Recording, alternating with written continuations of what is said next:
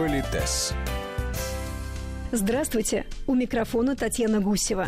Сегодня в Политесе говорим о том, как правильно рассадить участников переговоров, чтобы все прошло успешно. Зачастую коллеги и партнеры садятся так, как им удобно, а не так, как того требует этикет. Пренебрежение к так называемым формальностям на практике может обернуться скандалом и провалом. Кто за кем садится за стол переговоров? Какие позиции собеседников обеспечат деловое взаимодействие, а какие создадут атмосферу соперничества? Расскажет наш постоянный эксперт, педагог-консультант, специалист по этикету и протоколу Алена Гиль. Во-первых, вы знаете, что есть то, что называется протокольное старшинство. Скажем, если у вас в гостях дамы 100-летние, 50-летние и 30-летние, кому будет оказано большее уважение? Естественно, столетним, да. Это правило старшинства, например, по возрасту. Если у вас, э, скажем, офицеры присутствуют именно как офицеры, учитывается их звание, да, то значит, будет старшинство по званию. То есть генералам будет оказано больше уважения, чем майорам. Что вы думаете, на самом деле это другой вопрос, но если идет именно это параметр по старшинству, значит, им будет оказано больше уважения. Дальше у нас есть, мы как-то упоминали об этом с вами, и я позволю себе повториться. Есть такое понятие, как дистанция, коммуникация, дистанция в общении. И вы помните, что чем ближе ты подпускаешь человека, значит, тем больше ты доверяешь ему свою жизнь. Вы помните, инстинкт самосохранения – базовый инстинкт.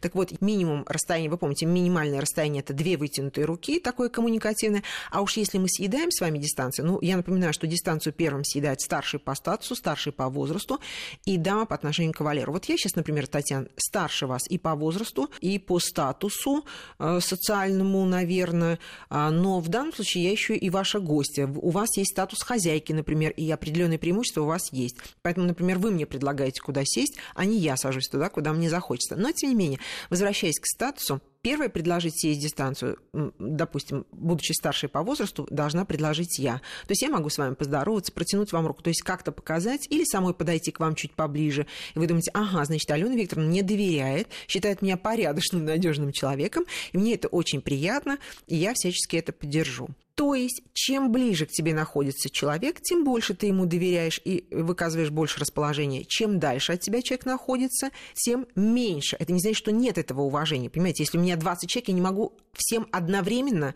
оказать одно и то же уважение. Вы понимаете, что если, например, ко мне бы пришло 10 майоров, я не могу их всех посадить на одно место, да, я должна буду еще выбрать какую-то систему отсчета, по которой и этих майоров, да, или все 50-летние персонажи, тогда тоже будут включаться другие фильтры, по которым я буду их рассаживать. Так вот, мы уже с вами понимаем, вот если, давайте, Татьяна, вы будете хозяйкой или руководителем, и вы будете сидеть во главе стола, вот будем вести отсчет от вас. То есть вы уже сидите, например, за столом переговоров, давайте так, сначала стол совещаний. Вот просто вы сидите в торце, и такой длинный стол. Вы уже понимаете, все, кто будет ближе к вам сидеть, у них более почетные места. Все, кто дальше от вас сидит, значит, у них чуть менее почетные места. И есть еще одно священное правило, так называемое правило правой руки. Оно практически во всех странах используется. То есть самое почетное место по правую руку от хозяйки, в данном случае хозяйки или хозяина. И отсчет по почетности идет первое по почетности справа от вас, второй по почетности слева, третий опять справа, четвертое слева. Вот так право-лево, право-лево, право-лево по убыванию. Опять-таки, если пришел какой-то молодой человек, и он в вашей организации, ну, в бизнесе, вы помните, в бизнесе протокольное старшинство, оно зависит от статуса человека в рамках компании. И чтобы люди не путались, лучше, если вы в каждой компании пропишете это протокольное старшинство, чтобы... потому что иногда ведь человек занимает более высокую должность, но он моложе по возрасту но при этом он будет сидеть на более почетном месте, потому что в бизнесе, вы помните, сначала статус, потом возраст, потом гендерные различия. Но если молодой человек занимает 118 место в этой компании, и вы его посадите на самое последнее место за этим столом, он может на это обидеться? Нет. Не должен. Почему? Потому что его должность самая младшая среди всех присутствующих. Ну, значит, он будет сидеть максимально далеко от руководителя.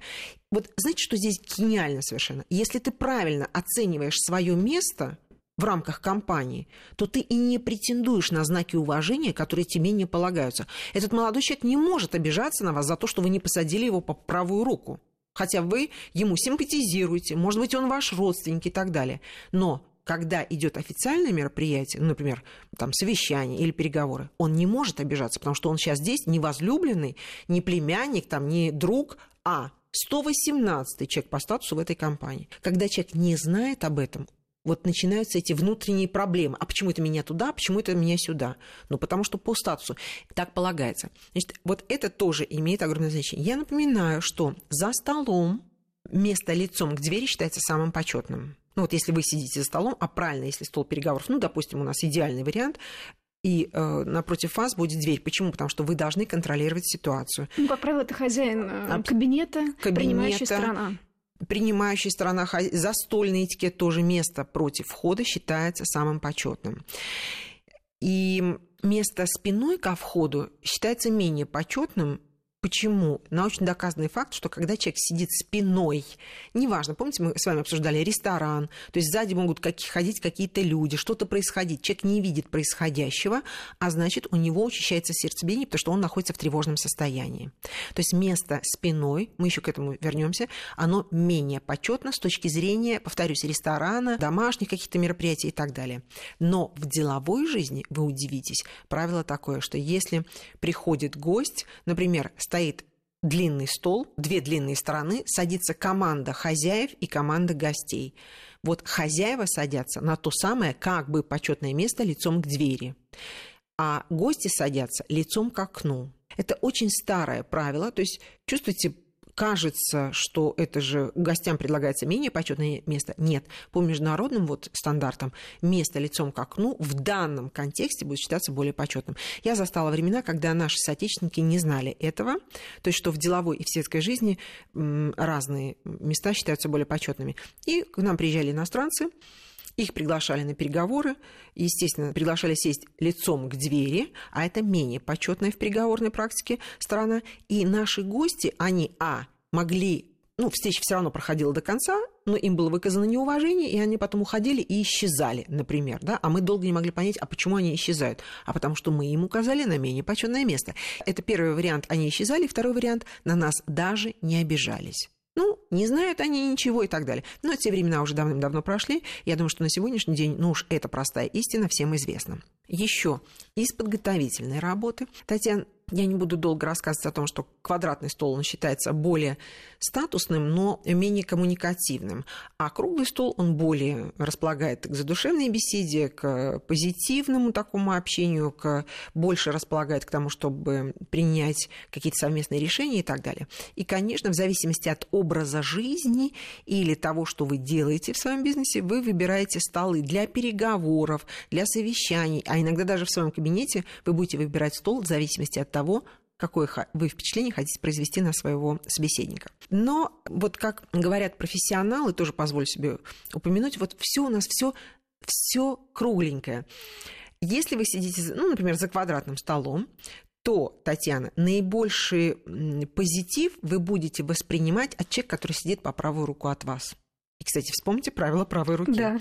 да, чуть меньше позитив слева, а наибольшее сопротивление вы будете испытывать от человека, сидящего против вас. Как конфронтация да, получается. совершенно верно. Это не значит, что прям все так на самом деле, да, всякое в жизни бывает, но если говорить о схеме, то схема такая, и она работает. И еще история. Это называется рассадка и расположение участников беседы за столом. Вот, например, мы, Татьяна, сейчас с вами сидим, ну, радиослушатели нас не видят, мы с Татьяной сидим за таким большим квадратным столом, но не друг против друга, а сидим вдоль уголка 90 градусов. Мы э, смотрим друг на друга, и между нами есть только... Э, угол стола. Угол стола. Вот это называется угловое расположение. Чем оно хорошо. Вы удивитесь, Татьяна, вот как мы с вами интуитивно сегодня да. сели. Это такое расположение свидетельствует о том, что у нас с вами идет дружеская беседа. Мы открыты, мы ничего не делим, этот стол. Э, здесь у нас есть только маленький уголок. Мы видим друг друга, мы видим жесты друг друга, мы видим мимику, лицо друг друга. Но по большому счету, если нам что-то не понравится, то мы можем прям, знаете, откатиться и спрятаться за этот уголок. Так что, э, знаете, все равно возможность Это для... немножко открытая да. позиция. Повторюсь, отсутствует территориальное разделение, этот небольшой барьер, но он не агрессивный. Дальше есть так называемая позиция делового взаимодействия. Это когда люди сидят на одной стороне. Ну вот, скажем, мы пришли с вами на переговоры, мы команда, да, э, мы сидим на одной стороне. Если мы с вами не одна команда, а вот э, договорились о встрече, и сидим вот именно вдоль одной стороны, ну, развернуты друг к другу, то это, скорее всего, у нас уже идет деловое взаимодействие. Мы что-то обсуждаем, между нами нет барьеров, и, как правило, позитив в этих случаях часто, конечно, достигается. Выражать какие-то общие желания, дескать, мы уже на одной стороне. Дальше есть самое такая в бизнесе чаще всего используемая позиция называется конкурирующая оборонительная. Это когда, возьмем самый простой квадратный стол, вы сидите с одной стороны, я сижу с другой стороны, друг против друга. Вот это конкурирующая оборонительная позиция. Это ситуация, э, конечно, напряженная, потому что есть, во-первых, четкое разделение стола. Как правило, да, все-таки Большая мы, дистанция. да, мы чувствуем, что вот это ваша половина, это моя половина. Каждый, скорее всего, будет отстаивать свою позицию. Стол у нас идет как барьер, разумеется. Чаще всего это ну, во-первых, затруднено э, восприятие точки зрения другого человека, если только ты не настроен на позитив. Вот. И очень часто такая позиция, вот друг против друга, прям вот так э, лицом к лицу, это выговор какой-то, ситуация соподчинения. Особенно если это мы вдвоем так сидим, то, скорее всего, один начальник, второй делает ему какие-то замечания, и это сложная позиция. Вот если это какой-то выговор, да, или там какая-то такая напряженная ситуация, то ее нельзя долго длить, потому что очень большое напряжение. Но я напоминаю, что на переговорах мы же не всегда один на один сидим, э, хотя и так тоже сидим, и это переговоры, они могут привести к позитивному результату. Или, например, когда вдоль вас сидит три человека с одной стороны, и мы сидим три человека с другой стороны, в принципе, тоже это конкурирующая позиция, да, но мы пришли, чтобы сблизить наши цели, тоже позитивом может закончиться. Но вот как просто как схема, это такая э, самая не способствующая нахождению каких-то общих вот решений. И есть так называемая независимая позиция. Это когда за одним столом люди сидят, но они не друг против друга, а смещены друг по отношению к другу. Позиция крайней незаинтересованности. Разговор продолжим в следующие выходные. Политес.